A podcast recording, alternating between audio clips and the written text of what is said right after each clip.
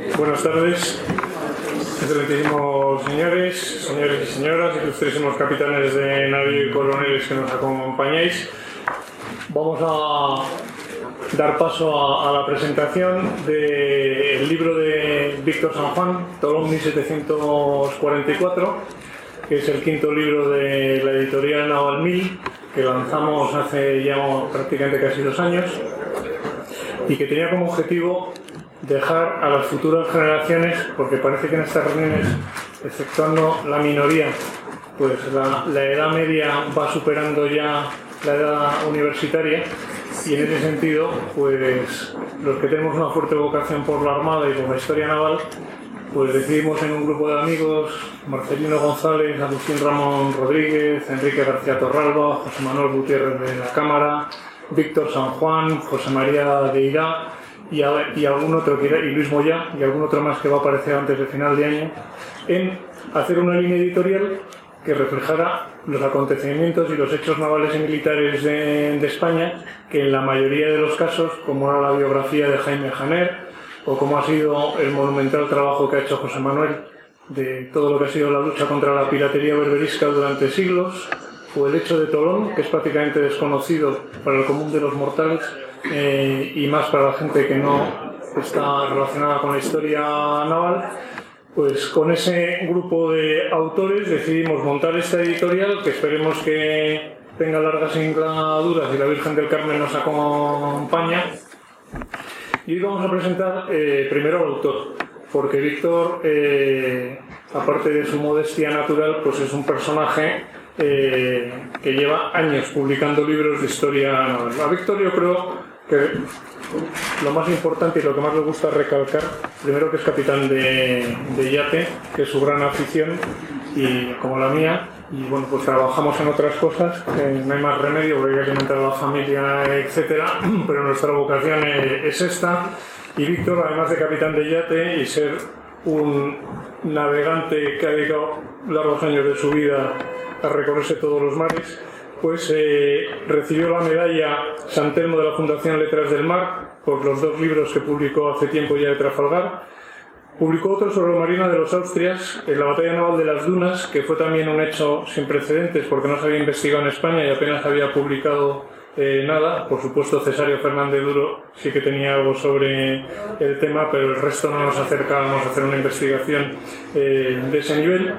Eh, ha ganado dos veces el premio Nostromo de Literatura Náutica con Pequeña Escota y con Indiamen.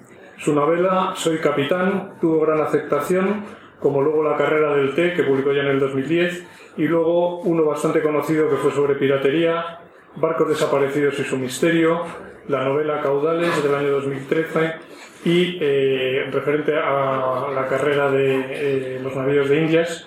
Y hizo también otra serie de ensayos, aparte de blog, artículos, etcétera, que viene publicando sobre historia naval.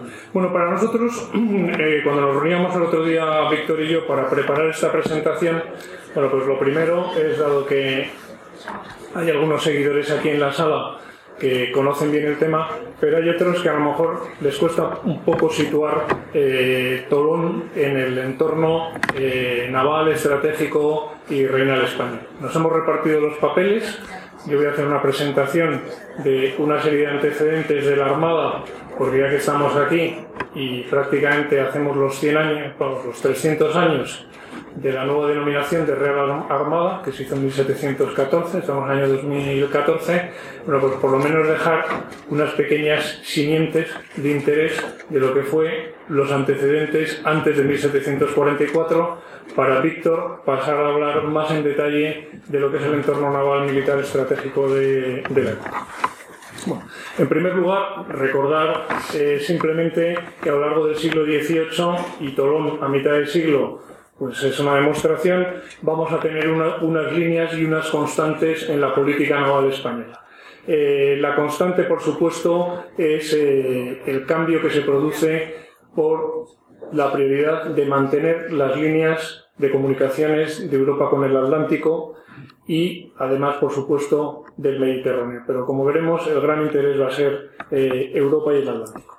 Por otra parte, estabilizar la paz en el, Mediterráneo, donde hemos estado como veremos luego en continuas guerras y combates navales con la piratería berberisca, la reconquista de Menorca, el aseguramiento de las comunicaciones, los pactos de familia, por supuesto, y la libertad de comercio. Pactos de familia que siempre, pues de manera provocadora diremos que siempre la opinión pública en este caso se nos ha dividido en dos y unos consideran que ha sido un error todos los pactos de familia y la dependencia francesa, otros proclaman pues que lo mejor hubiera sido estar en la órbita inglesa para los que sufrimos una patología de anglofilia eh, eh, reconocida lo reconocida porque no seríamos anglofilos en la, en la vida, pero bueno, como estamos preparando una sorpresa para diciembre que ahora les diremos, eh, Inglaterra va a ser la constante eh, en el siglo XVIII. ¿Por qué?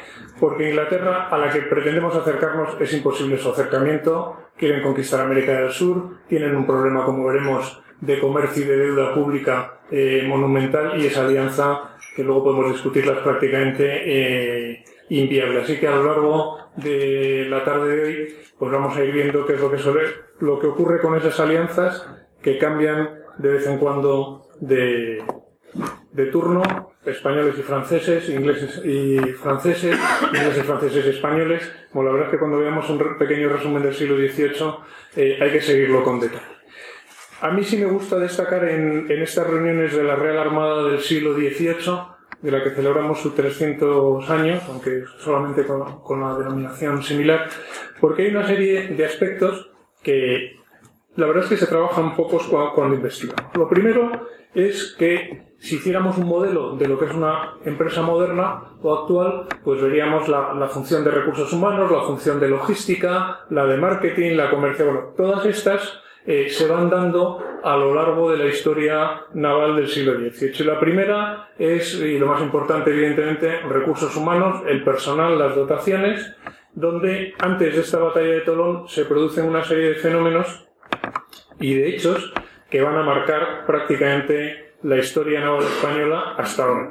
Lo primero es la creación de la Escuela Naval en 1717. Es la primera escuela naval de esta naturaleza que se crea en Europa. Cinco años de academia, inglés y francés obligatorio eh, para entrar. Estamos hablando de 1717. Por supuesto, lógicamente, saber leer y escribir. Y ahí tendremos otra de las grandes discusiones del 18, si es si nuestra armada, que era una armada ilustrada y científica, era mejor o peor que una marina más práctica y hecha en, eh, el oficio. Yo creo que luego hay autoridades aquí en la sala de sobra por si queremos hablar del tema. Importante la escuela de pilotos, porque los oficiales del cuerpo general, evidentemente, al igual que ahora, cambian de destino cada dos por tres y son las escuelas de pilotos las que hacen la cartografía, estudian astronomía, etc. La creación de los llamados estudios sublimes, que todavía siguen haciéndose en San Fernando, aunque en el Real Observatorio con otro nombre, la creación del Real Colegio de Cirugía, la cirugía en España entra de la mano de la Armada, es la primera universidad o centro de tipo universitario que se crea, el cuerpo de artillería, el cuerpo del ministerio, eh, ya sabemos que los españoles, aunque tenemos famas de caóticos, etcétera, eh, si algo nos ha distinguido es ser muy ordenancistas, reglamentistas, etcétera, y eso desde la etapa de Felipe II, y yo creo que uno de los grandes cuerpos que se crea es el, de ministerio, que es el actual cuerpo de intendencia de, eh, de la Armada. Cuerpo eclesiástico, la infantería de marina tal y la, como la conocemos, también prácticamente hacemos los 300 años de esa reestructuración, de pasarlos a ser tercios de mar, a eh, su nombre eh, de Brigadas de Infantería de Marina y Regimientos de Infantería Marina, que será el cambio que se producirá en el siglo XVIII.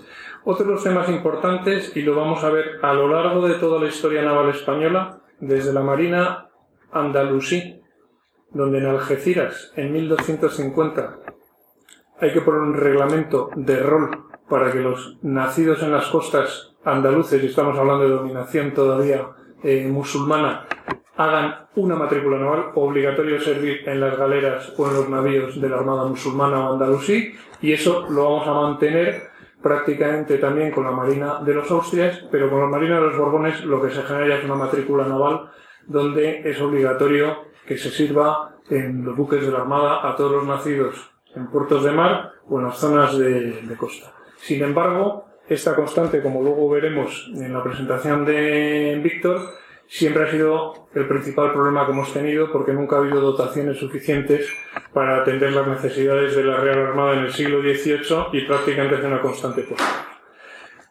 Tenemos otros hechos más curiosos y divertidos, que yo creo que hablaremos bastante en la presentación de Víctor, que son las escuelas de construcción naval del siglo XVIII. Eh, al acercarnos a 1744, estamos todavía en la escuela de Gaztañeta, de final del siglo XVII. Eh, Gaztañeta es el gran constructor, es el constructor que no lo desvelaré porque lo hará eh, Víctor, cómo cambia, y luego tenemos a lo largo del siglo otras cuatro grandes escuelas. son escuelas científicas, con reglamentos, ordenanzas de construcción de navíos, etc.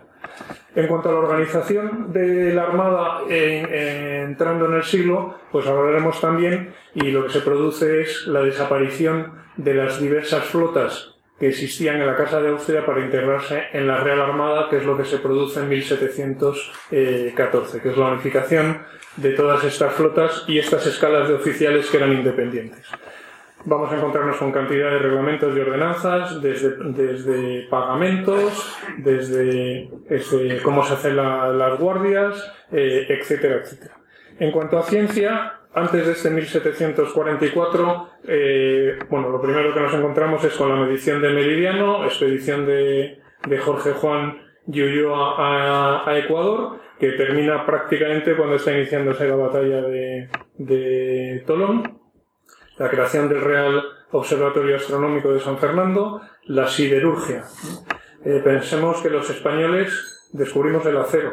Lo que ocurre es que era de tan alto coste la producción y los cañones de hierro funcionaban tan bien que lo dejamos de lado y estuvimos construyendo en Liérganes o fabricando en Liérganes y en la lavada, la cavada, los cañones de hierro con bastante éxito.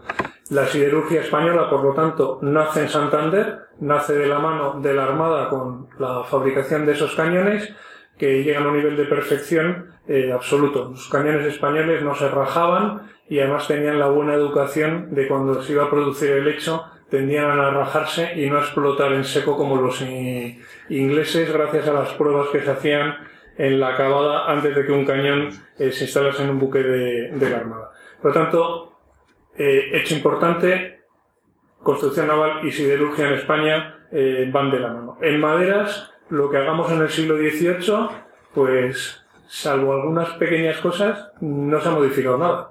Los últimos reglamentos de maderas para navíos españoles del XVIII eh, siguen, pudieran, se pudieran emplear en este mismo momento sin mayor problema. Luego, por supuesto, la cartografía y la hidrografía, eh, la medicina, que será una constante de interés en la Armada durante todos estos años, y luego, si, acaso, el pero que yo le pondría a la Real Armada del siglo XVIII es que éramos una armada ilustrada y científica, pero en cambio en instrumentación dependimos siempre de lo que se hacía en Inglaterra y Francia, teniendo que importar prácticamente siempre relojes, eh, etc. En logística, pues no podemos entender eh, la historia de España sin lo que han representado los arsenales. Recordemos en esta época que estamos estudiando ahora con Víctor, se crean los tres departamentos marítimos de los tres arsenales que siguen hoy en día, el Ferrol, Cartagena y, San Fernando la Carraca. Luego, por supuesto, todo el tema de anclas, eh, el aprovisionamiento de maderas que fue complejísimo. Como saben, lo que hacíamos era, en estos años, cañones que se fabricaban en la acabada, iban bien en carro, bien en urcas hasta Cádiz. En Cádiz eran el lastre de los navíos que iban a La Habana. En La Habana se descargaban los cañones y se cargaban las maderas de roble que venían de lastre a la península para construir aquí los navíos o reparar eh, en, la carraca. Ese trasiego de logística es impresionante. Eh, pensemos que el astillero del Arsenal del Ferrol tiene 14.000 empleados eh, en el segundo tercio del siglo XVIII con familias y demás, pues vemos la importancia que tuvo, eh, vemos, la Armada eh, en este aspecto logístico. La cabullería y será un problema, eh, como veremos en algunas batallas navales españolas donde nos falla, porque la cabullería, como saben bien, vienen de las sierras de Jaén, del Segura, eh, algunas otras zonas de España, el Esparto, y lo que ocurre es que como la Armada compra por asiento real y a un precio fijo, y se produce un proceso de inflación importante en el siglo XVIII, lo que hacía la gente era evitar eh, plantar eh, esparto u otra basaneta porque la Armada lo compraba a un precio muy por debajo de lo que exigía el, mercado. Igual ocurrirá con la Sierra del Segura, donde la madera de roble y otras maderas se compran a precio tasado y lo que hacen los agricultores es quemar los montes y dedicar a producir otro tipo de cosas y llenará los tribunales marítimos españoles y navales de pleitos contra alcaldes que consentían este tipo de quema, eh, etc. Y luego, por supuesto, la alimentación, que será otro de los grandes problemas eh, de logística, porque los buques españoles cuando se construyen, se construyen en el arsenal desde el momento en que esté todo el material preparado para ese eh, navío. ¿Qué va a ocurrir? Y será un tema que veremos en las escuelas de construcción en la batalla que como también se hace por asiento real, se le encarga a un constructor un tipo de navío de una serie. Si tenemos la mala suerte que hay cambio de escuela de construcción a mitad de la concesión que hoy diríamos administrativa, el asentista lo que le dice a, la Real Armada, oye, tú me has pagado un tipo de buque con tal volumen de madera, con este cambio hay que volver a reestructurar y demás. Con lo cual, otros grandes problemas de la Real Armada fue esas series de buques que se interrumpían a la, a la mitad el pago de ellos fue un, un gran problema de tesorería que llegó a ser el 30 al 35% del presupuesto del reino era la construcción eh, naval.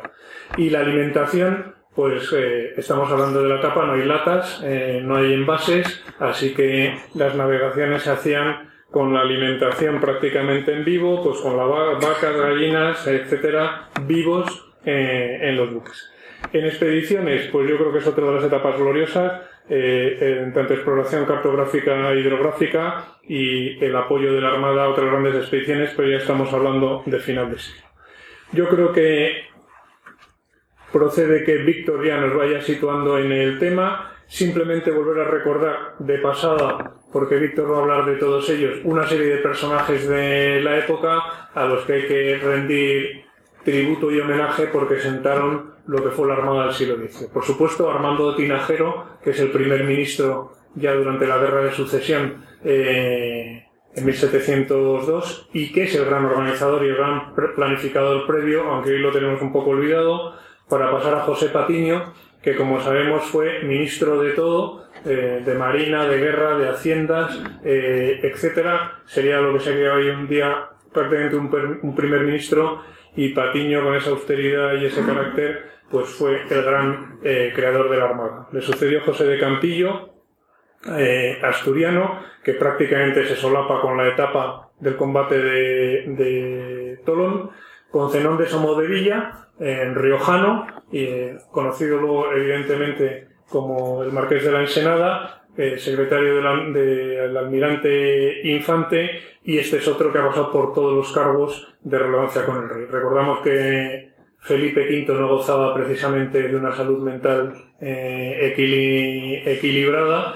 Eh, su viudedad eh, su primera mujer lleva a lo que veremos luego, con el casamiento con Isabel de, de Farnesio, y por lo tanto van a ser toda esta playa de ministros de los que conocemos por la historia prácticamente bien a todos, pero es que son Patiño, y el Marqués de la Ensenada y después el Marqués de la Victoria, que es el protagonista de la historia que nos trae hoy a colación. Así que, finalmente, situarles dónde está Tolón, está en Francia, en la costa del, Mediterráneo. Esta es la rada del puerto de Tolón en la época, en 1737, un poquito antes de, de la batalla. Ahora explicaremos las islas que lo componían. Esta fue la disposición y el despliegue de las flotas, eh, que también lo explicaremos. Y otra, otra pequeña visión de, las radas. Como vemos, un puerto fuertemente protegido, pero también muy fácil de bloquear, que es lo que sucede en el inicio de esta. Así que por mi parte, darles las gracias por la asistencia y ahora viene por la parte entretenida de la tarde, que es la charla de Víctor, de Víctor Víctor.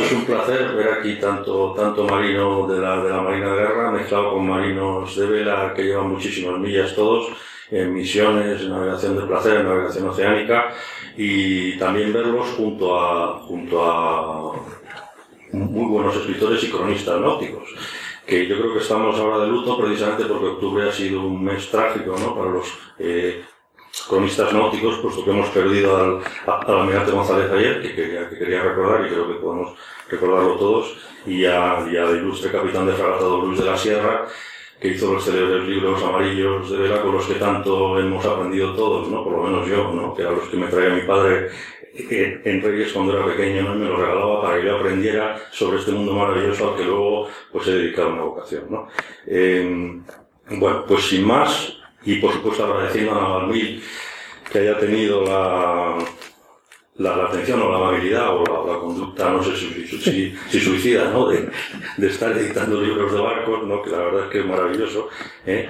Pues vamos con Tolón. Fijaros que con Tolón hay una cosa muy particular, que antes de entrar en la historia y definiros, eh, quería resaltaros, ¿no? Porque es el motivo por el que yo hice el libro. O sea, Tolón es una batalla que se asimila muchísimo a Trafalgar. Fijaros que en Trafalgar eran 30 barcos españoles contra, contra franco-españoles, contra 30 ingleses, en la proximidad de unas bases navales, que eran Cádiz y, y, y que era Cádiz, ¿eh? y que eh, realmente sería una batalla, los almirantes británicos tenían clarísimos lo que querían eh, hacer, que era aniquilar a la flota franco-española, consiguieron aniquilar prácticamente dos tercios, quedaron, quedaron creo diez, una cosa así, y realmente por la batalla acabó en una aniquilación total. ¿eh?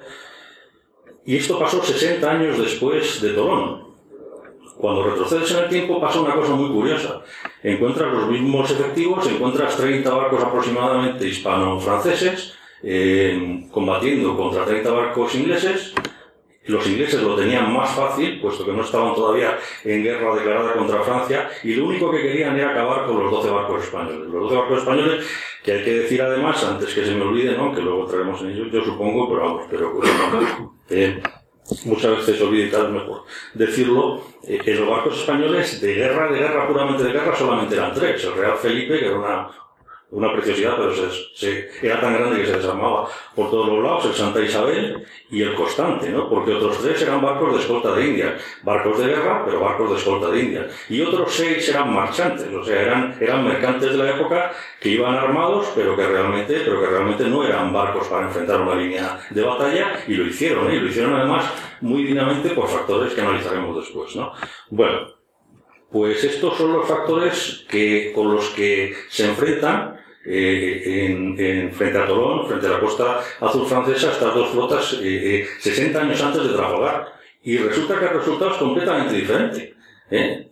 Lo que sacamos de Tolón es que no solamente los ingleses no consiguen eh, aniquilar la flota española, sino que además escapa la flota española indemne, continúa creciendo el dominio no sobre el, el, Mediterráneo occidental, todo lo limitado que se quiera, pero solamente pierde un barco y además lo pierde porque lo hunden los franceses. Curiosamente, ¿no? Que ya es el colmo, ¿no? Pero bueno, eh, para analizar todo el, el que haya tantas diferencias, o sea, la gran pregunta sería, ¿qué es lo que pasó en 60 años para que obtengamos resultados tan diferentes? O sea, para que en Tolón tuviéramos éxito y 60 años después fuéramos completamente aniquilados por los ingleses. O sea, ¿qué hizo bien el gobierno de este rey, como bien decía Alejandro, no muy equilibrado, Felipe V, o los, o los, o los almirantes de este gobierno, y qué hicieron mal los almirantes de después para que perdiéramos todos los barcos? ¿no? Es la pregunta, ¿no? Y yo veía, pues, que eso es, eh, eh, son preguntas que eran muy interesantes para un libro, ¿no? ¿Eh? Porque había que ver qué diferencias había habido entre Tolón y Trafalgar, que las hay muchas, ¿no? Eh, lo primero es una libra, que, es la guerra que se libra, ¿no? Que es la guerra de, del asiento, que es complicadísimo de explicar. Eh, eh, hay que decir que cuando España, que cuando España inicia el siglo XVIII, pues lo inicia recuperándose desde la guerra de sucesión. Y lo hace en unas condiciones muy malas, ¿no? Pero paradójicamente, cuando firma el Tratado de Utrecht eh, Felipe V y empieza a progresar España otra vez, a reconstruirse, pues se mete en varias invasiones al Corfú, a Sicilia, a Córcega, que le llevan eh, eh, a otras guerras y a otros conflictos que son muy, muy problemáticos. Quiero decir con esto que la guerra del asiento se establece como consecuencia directa de que la, la, monarquía española que se implantó con los Borbones, pues enseguida empieza a tener ambiciones, empieza a querer eh, eh, desarrollar una política expansiva y choca, como no podía ser, de otra manera, con Inglaterra. ¿no? ¿Con Inglaterra por qué? Pues porque Inglaterra había estado en, muchísimas guerras también y entonces pues tenía una deuda de casi 90 millones de libras esterlinas. Esta deuda eh, sale a bolsa y resulta que la compran los mercaderes y los, y los, y los, y los accionistas británicos. ¿Qué es lo que pasa? Que Inglaterra a partir de entonces se empieza una política que está muy condicionada por el tema comercial, por la bolsa, por tal, por cual. Esto nos lleva a que la guerra que va a librar Inglaterra, pues lógicamente va a ser comercial. ¿Y contra quién va a ser? Pues lógicamente en el Atlántico no hay otra potencia que esté intentando recuperarse nada más que España, que tenía un gran imperio en Sudamérica, que lo tenía con un monopolio y que cruzaba con las flotas de Indias con los tesoros. Entonces, lógicamente, Inglaterra dice, bueno, em, hemos conseguido unas concesiones en el Tratado de Utrecht para, para, para, para intentar romper el monopolio hispánico, pero no son suficientes estas concesiones, queremos más. Y entonces eh, mm, empiezan con barcos a enviar barcos, a enviar contrabandistas, a enviar... Eh, eh, que condicionan, condicionan continuamente el tránsito español de mercancías y de, y y de intentar mantener el monopolio.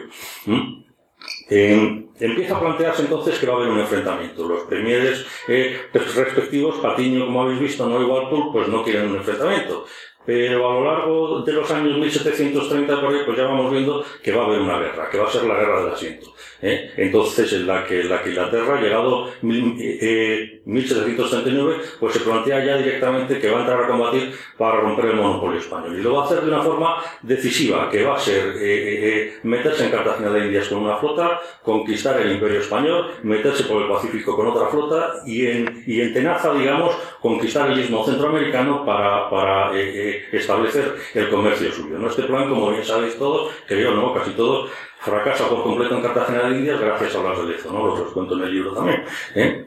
Pero como veis, esta guerra es complicadísima, es complicadísima hasta de contar, ¿no? Yo me quedo con la boca seca todo eso. Porque es un lío tremendo, ¿no? Pero bueno, en, en el libro está y espero que el interesado pues lo tenga bastante bien eh, eh, explicado, ¿no? Eh, ¿Qué es lo que pasa inmediatamente después que los ingleses fracasan en Cartagena de Indias? Pues que se declara otra guerra. Fijaros ya qué lío, ¿no? Entonces tenemos una guerra tras otra guerra, que es la guerra de sucesión austriaca. Entonces, con la guerra de sucesión austriaca, lo que pasa es que el interés español por la guerra Isabel por la, por la reina Isabel Farnesio, que lo que quería era colocar a, a, a, a sus hijos pues, los gobiernos italianos, ¿no? Pues quiere enviar un ejército a Italia para rivalizar con los austriacos y colocar hijos suyos en estos tronos, ¿no? ¿Qué es lo que pasa? Que hay que mandar un ejército a Italia. Pero ¿qué pasa? Que España está desplegada en el Atlántico, menudo lío. Lo único que quedaba en Cádiz era esta flota de don Juan José Navarro con tres barcos de guerras, tres de escolta de Indias y seis marchantes, ¿no? Entonces, ¿qué pasa? Que dice, bueno, pues que esos barcos se reúnan en, en, en el Mediterráneo y pasen para operar escoltando al ejército de Italia. Pero claro, los ingleses dicen, no, eh, eh, otra vez no nos lo vais a hacer. Y entonces mandan 30 barcos para que bloqueen esa flota en Tolón y de allí no puedan salir los francos españoles. Aunque no lo podéis creer, los españoles están bloqueados en Tolón dos años, nada menos, ¿no? Y es increíble cómo don Juan José consigue mantener a su flota funcionando y a su flota eh, en condiciones de combatir, hasta que llega el día del combate, ¿no? Y entonces es cuando pasan, cuando pasan todas estas cosas extrañas, que pasan cosas muy extrañas, esa es la verdad en todo, ¿eh? y, que, y que son, en primer lugar, la actitud de los almirantes. Los almirantes, eh, el, almirante francés le ordena cosas rarísimas al almirante español.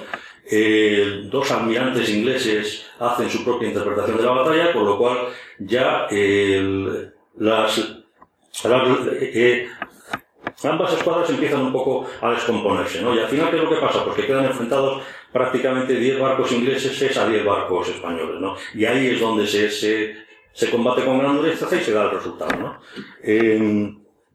La polémica es caso del resultado, efectivamente, ¿no? Pues los ingleses, eh, al final no lo mencionan, pero cuando Jorge Juan, cuatro, eh, eh, cuatro años después, eh, visita astilleros británicos y ve modificándose los navíos de Tres Puentes, comentan, le comentan, le dicen que ha habido un desafortunado combate en las costas españolas, ¿no? ¿Por qué? Pues porque este combate no ha acabado como ellos esperaban, ¿no? Acaba, como, como ya sabéis, ¿no? Pues de una forma que no es desfavorable para los ingleses, puesto que no sufre la destrucción y el hundimiento de ningún barco, pero que si lo enmarcamos, o sea, si no consideramos el combate eh, julianescamente, quiero decir, como buscando un 1-0 o 2-0 un 3-0, sino que nos damos eh, cuenta del resultado estratégico del combate, pues nos damos cuenta de que es una victoria española y además una gran victoria española, porque a pesar de que tácticamente puede que no haya habido una gran ganancia, pues estratégicamente el simple hecho de que no te hayan destrozado una escuadra que era muy inferior, pues significa una ganancia inmensa porque significa que los ingleses no solo no han conseguido su objetivo de aniquilación, sino que la escuadra española sigue operando en el Mediterráneo y por lo tanto el ejército español puede, puede, puede eh, eh, seguir operando en Italia. ¿eh? menudo lío, ¿no? a los que a los que desconozcan un poco el, el tema realmente igual se han perdido un poco, ¿no?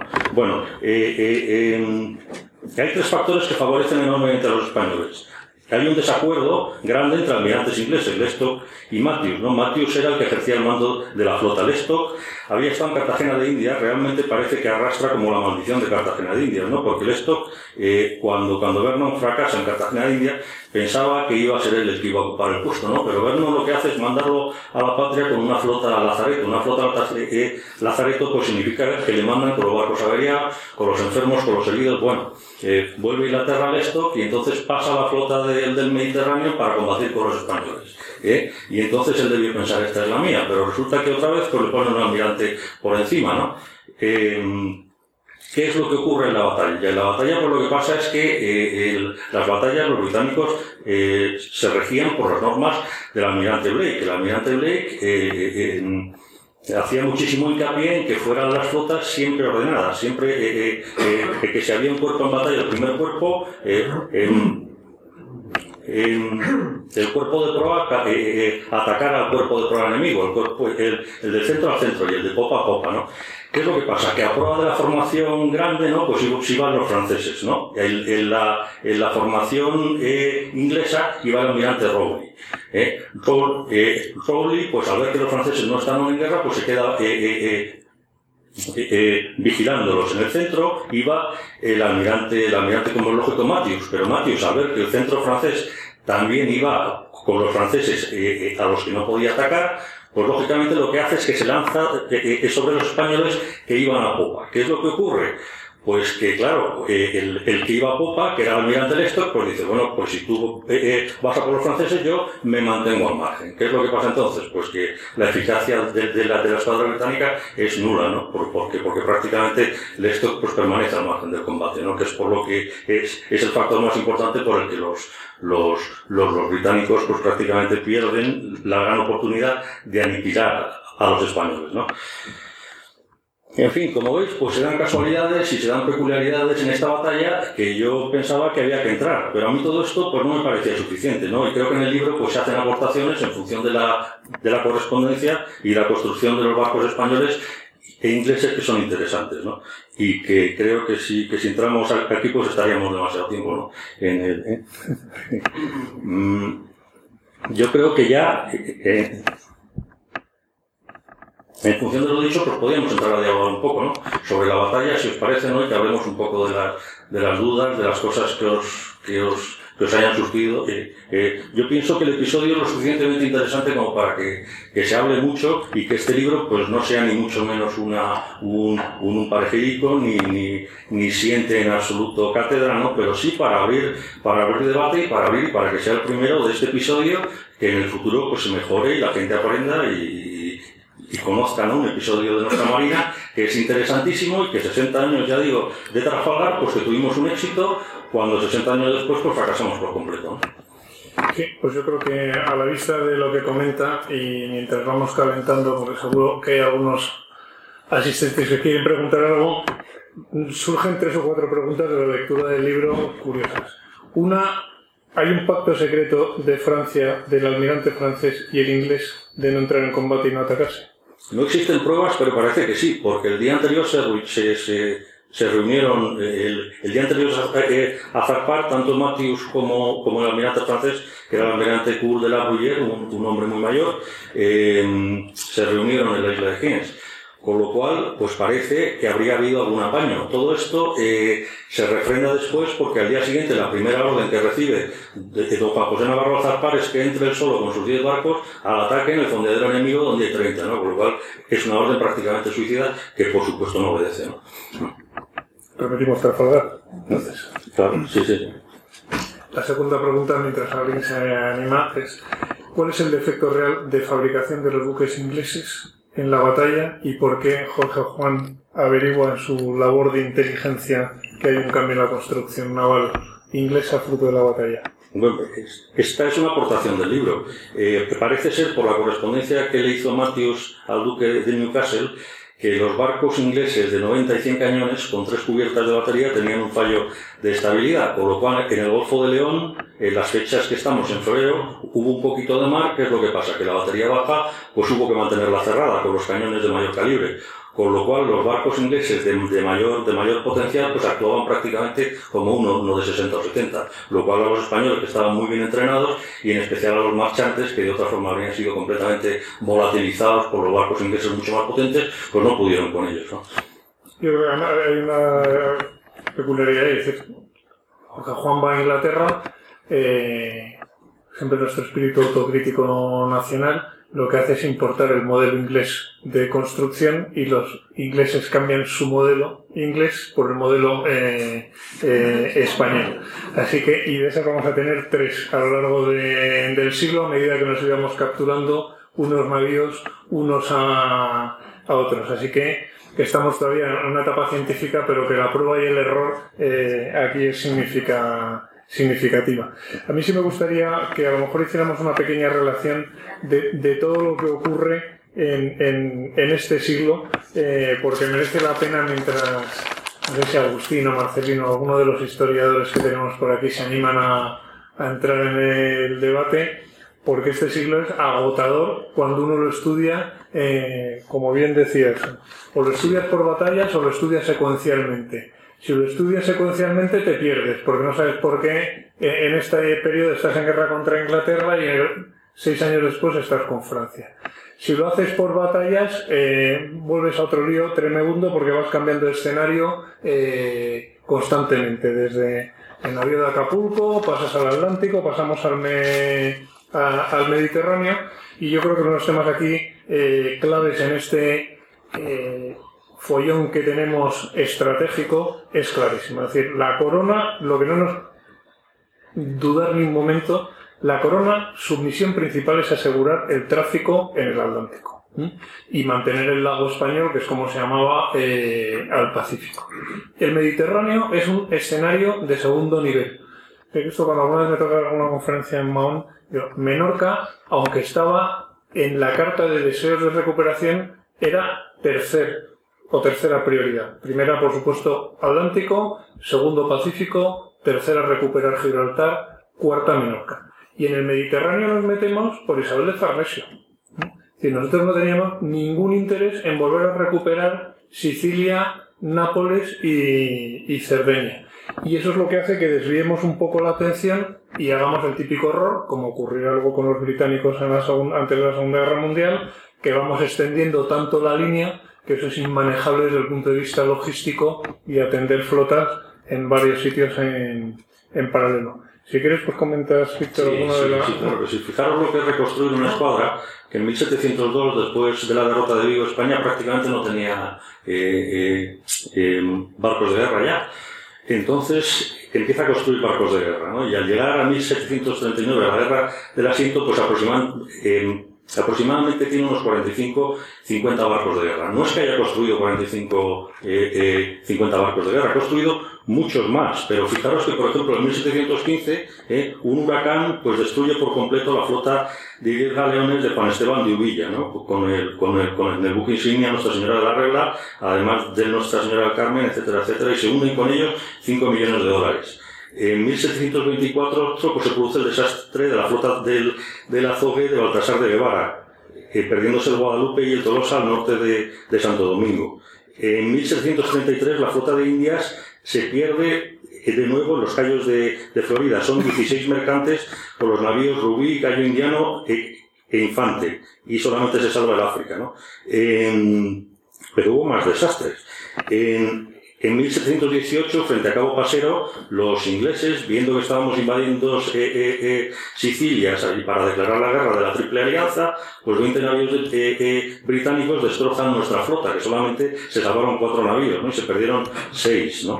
Entonces quiero decir que si sumamos ¿no? los, los, los, huracanes, después en, en Veracruz, en el 39 hubo un temporal también que se perdieron el Lanfranco y el incendio, ¿no? Pues nos sale que otros, que otros casi 35, 40 navíos pues se perdieron en esta labor de reconstrucción. Fijaros lo difícil que es reconstruir una escuadra, ¿eh? que en la que has construido 80 navíos y has perdido prácticamente la mitad antes de entrar en combate, ¿no? En 1769. Yo creo que hay una de las de la de las consecuencias que vamos a ver a lo largo del siglo, primero es el, cambio del eje de construcción de navíos, que se hacían antes en, pues desde pasajes a San Sebastián, Santa María de Neva, etcétera, y el guarnizo, eh, lo que hacemos es trasladar eh, prácticamente el grueso de la construcción a La Habana, que va a ser nuestro gran arsenal de construcción de navíos, entre los cuales muchos de ellos durarían entre 70 y 80 años en la Armada. De hecho, hay incluso un navío que es pontón a finales del siglo XIX y está todavía en servicio en la Armada. Pero aquí hay un mensaje, Víctor, que, a lo mejor teníamos que, hablar y debatir. ¿no? El primero de ellos es la leyenda de una Armada permanentemente derrotada. Y, el mensaje es 180 grados distinto, es decir, la Armada durante 300 años conserva todas las líneas de comunicaciones, salvo esporádicamente pérdida de Jamaica o de Campeche, por lo tanto, el éxito es total. Eh, no hay cifras exactas, aunque están en el archivo de Indias, de cuántos buques cruzan el, Atlántico. Son entre 10.500 y 11.000. Y eso hay un registro que con que vaya uno contando y con paciencia. En combate apenas se hunden 150, 140. Eh, los otros 500 los perdemos en huracanes, eh, porque donde tenemos la flota, evidentemente, en aquella época la prevención del huracán no existía y cogía prácticamente en mantillas y arbolada la flota eh, antes, de, antes de salir. Yo creo que son los mensajes importantes de, hay, que cambiar esa historia de España escrita por los ingleses y tenemos que escribir nuestra propia historia y estar orgullosos de este tipo de, de, hechos, porque no solamente el hecho, es todo lo que conlleva. Como veíamos ahí, por ejemplo, eh, mantener la disciplina de una flota de miles de hombres encerrados durante dos años, sin familia, etcétera, eh, denota una calidad del cuerpo general de oficiales de la Armada que consiguen mantener intacto ese, ese espíritu durante ese, durante ese periodo. Y luego lo que sí, eh, pues no sé lo que opinas tú, Víctor, también del sistema de construcción naval nuestro, que teníamos que hacer tal composición de navío de guerra, tres puentes, dos puentes, pero también que llevase cargamento. Eh, la conclusión, ¿cuál es de nuestra construcción naval en el siglo XVIII para ti, Víctor? Que nuestra, nuestro sistema naval de este siglo hay que decir que, se relaciona por completo con un nombre, ¿no? que es el almirante Castañeta. El almirante Castañeta era un asentador que construía, que construía galeones y que, y que realmente pues va subiendo realmente desde la, desde la astilla prácticamente hasta el almirantado, ¿no? Porque pasa por el astillero de, de, de guarnizo en donde hace los mejores eh, eh, eh, buques prácticamente del principio del siglo de la Armada Española. Pero, pero lo más importante que hace Castañeta es que edita una especie de manual en donde dice proporciones que han de llevar los diferentes navíos para tenerlos, para, para ser adecuados por este, por este libro que edita, que edita, que edita lo que se hace es que se construyen eh, prácticamente todos los navíos, es una norma general que aunque luego cada sentador pues va a hacer su interpretación particular y llevar a cabo su barco según su entender, pues prácticamente lo que tiene la Armada Española en el primer tercio del siglo es unos barcos, digamos, que no son perfectos porque tienen muchos defectos, pero son construidos a medida de sus necesidades cosa que no va a ocurrir después, en el segundo tercio siglo, porque primero por el, por el, por el, por el tremendo aporte científico y una cosa histórica, ¿no? Como es, como es, como es Jorge Juan, ¿no? Aún muy, devaluado, ¿no? subvaluado, ¿no? entiendo yo. Y después, por la, por la adecuación de Gautier a los métodos franceses, por lo que va a pasar es que vamos a tener una armada adecuada a los sistemas europeos. Eh, yo creo que una baza muy importante para ganar, para mantener, para mantener siempre nuestras comunicaciones, para que la Armada fuera realmente eficaz y eficiente en este primer eh, medio siglo XVIII fue que los barcos, sin ser perfectos, estaban hechos a nuestra medida. ¿eh? Aunque eran muy artesanales, tenían miles de defectos, pero, pero estaban hechos a nuestras necesidades.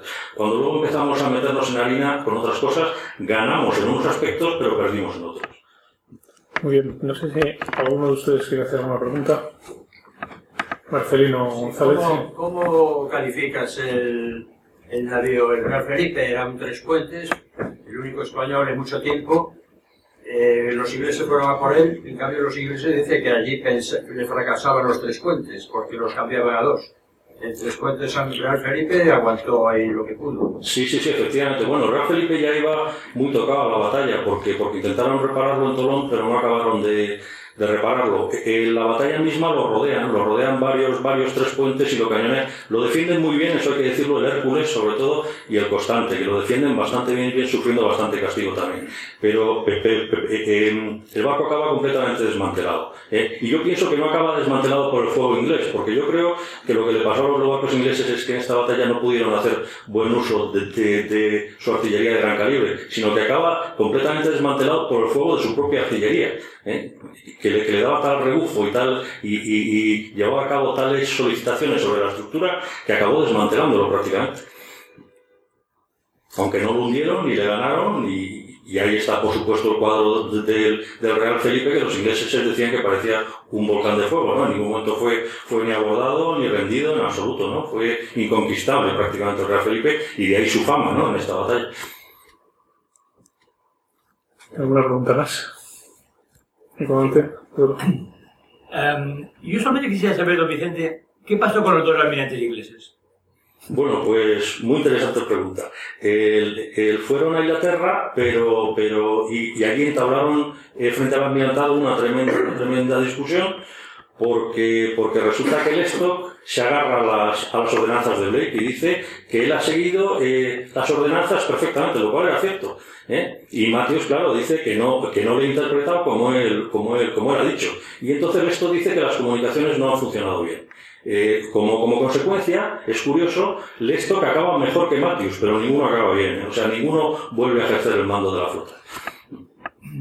Porque eso va un poco, y perdón por la interrupción, va un poco en contra de la entrevista secreta entre el almirante francés y el almirante inglés. No entiendo que después de una entrevista en la que el almirante francés pueda mm, poner su flota en bandolera, el almirante inglés no le diga a sus dos almirantes de vanguardia y retaguardia qué es lo que tienen que hacer en la batalla, que es exactamente lo que usted nos ha dicho, Domingo, cargarse a los 12 barcos españoles. El almirante de la vanguardia inglesa mmm, se deja caer por los cerros de Úbeda y el de la sí, sí. francesa inglesa se va por los cerros de Albacete. Muy bien, muy no bien. lo consigo entender. Pero, pero había dos problemas. Primero, que Francia e Inglaterra aún no estaban en guerra, con lo cual había que tener mucho cuidado con quién te metías, cuándo disparabas y cómo no. Claro, ¿Eh? que Y otro problema, que no sabemos qué, eh, eh, eh, eh, a qué acuerdo, a qué apaño, a qué amaño llegaron Matthews y Cour de la Bruyère. Por eso me sorprende que haya algún acuerdo de ningún tipo, porque si no, no entiendo para nada la actuación de los almirantes ingleses. Ahí mismo tenemos, en 1718, en Cabo Pasero, a Castañete le dieron por todos lados sin estar en guerra, porque el ante- el almirante inglés tenía la misma orden y se lo encontró y los destrozó, Hombre, sin más. el- lo del apaño viene, que es una, que es, que es aventurado decirlo, evidentemente en eso lleva razón, porque cuando sale de puerto la flota franco, franco-española le ordenan a, a Navarro que se meta en el fondeadero de, de, de Gires con sus 10 barcos y ataque a los 30 enemigos, ¿no? Lo cual era, era un suicidio, ¿no? Entonces, Voy a coger el micrófono porque no sé si oyen ahí de- detrás. lo que sí, efectivamente, pues nadie, nadie sabe qué pasó en ese, Sí, no, mi, mi cuestión es de un... Ah. Sí, mi, cuestión es de un aficionado a la historia, pero eh, no más allá de esto. Pero hay un par de cuestiones que en la línea de lo que ha planteado el capitán de navío también a mí me interesaría saber. La primera es, teniendo en cuenta el sistema de presas de la Marina inglesa, que se reglamentó, me parece que a principios del 18, en 1708, y teniendo en cuenta que los capitanes de los navíos ingleses eran ricos, precisamente a través de las eh, victorias que obtenían y sobre todo de los despojos y de las flotas que apresaban, lo que yo me pregunto es, sabiendo que los franceses no iban a atacar, ¿por qué no se dedicaron los dos a despedazar los barcos españoles y en ese sentido a incrementar sus fortunas personales? Pues eso es lo que intentó Matthews, pero resultó que esto le dejó la estacada y que Rowley pues se mantuvo con la, con la, con la división de proa vigilando a los franceses por si acaso hacían algo, que no hicieron nada salvo eh, eh, eh, navegar unas millas y dar la vuelta después. Y la segunda cuestión eh, es de orden más general, pero me interesa mucho porque eh, siempre he pensado que para los que somos aficionados a este tema no tenemos efectivamente una especie de suma y saldo de lo que fue la actuación de la Armada Española en el siglo XVIII, eh, que era de alguna manera complementaria bien de la francesa o bien de la inglesa, y que tenemos siempre la impresión de que sufrió muchas más derrotas que victorias, siendo así que al final el eh, paradigma estratégico del que guía, que era la protección y la defensa de sus rutas eh, comerciales, subsistió a lo largo de, de todo el siglo. Mi pregunta es, ¿ejerció España eso que Alfred Thayer Mahan llamaba el Sea Power, el poder naval, o se limitó a intentar sobrevivir eh, con el mensaje aquel del rey, eh, me parece, el, hermano mayor de Carlos III, Fernando VI, paz con todos, guerra con ninguno, y fue trampeando para mantener todas estas cuestiones. Bien, aunque Mahan, como sabemos, es posterior y gracias a Dios Gonzalo Parente hizo una introducción al libro de Mahan demoledora, porque era un súper ignorante. Hoy sabemos que su biblioteca personal, aparte, no llegaba a 8 o 12 tomos y se centró en una etapa además de la historia de España nefasta, que es el final eh, de los Austrias. O sea, el, el- el- lo que hoy entenderíamos como poder marítimo o naval no lo ejercimos. Lo que sí ejercimos fue la denegación del espacio eh, o del mar a, a terceros, que hoy en día prácticamente es una de las gra- grandes doctrinas, no es decir, salvo que seas Estados Unidos eh, o Inglaterra en el 19, el, dominio del mar es muy complicado. Lo importante es, de entrada, denegar en tus mares eh, el poder de un, te- de un tercero, que eso lo, con- lo conseguimos, salvo, como he dicho, en algún episodio como es Jamaica o Campeche, eh, o cuando toman Honduras los ingleses, o, o Belice. Entonces yo creo que el, el saldo es un saldo eh, tremendamente positivo. Es para mí eh, mantener eh, las rutas es fundamental, es decir, sin esas rutas no existen. El Pacífico prácticamente lo que vamos a tener es el incordio, por cierto, de japoneses y, y los piratas de, de Jolo, otra constante en nuestra, en nuestra historia. Y bueno, lo que habrá es alguna expedición científica de Cook que lo que hace es repetir un poco lo que toda nuestra gente, González de Aedo, de la Cuadra, Bustamante, etcétera, ya han hecho en esos, en esos mares.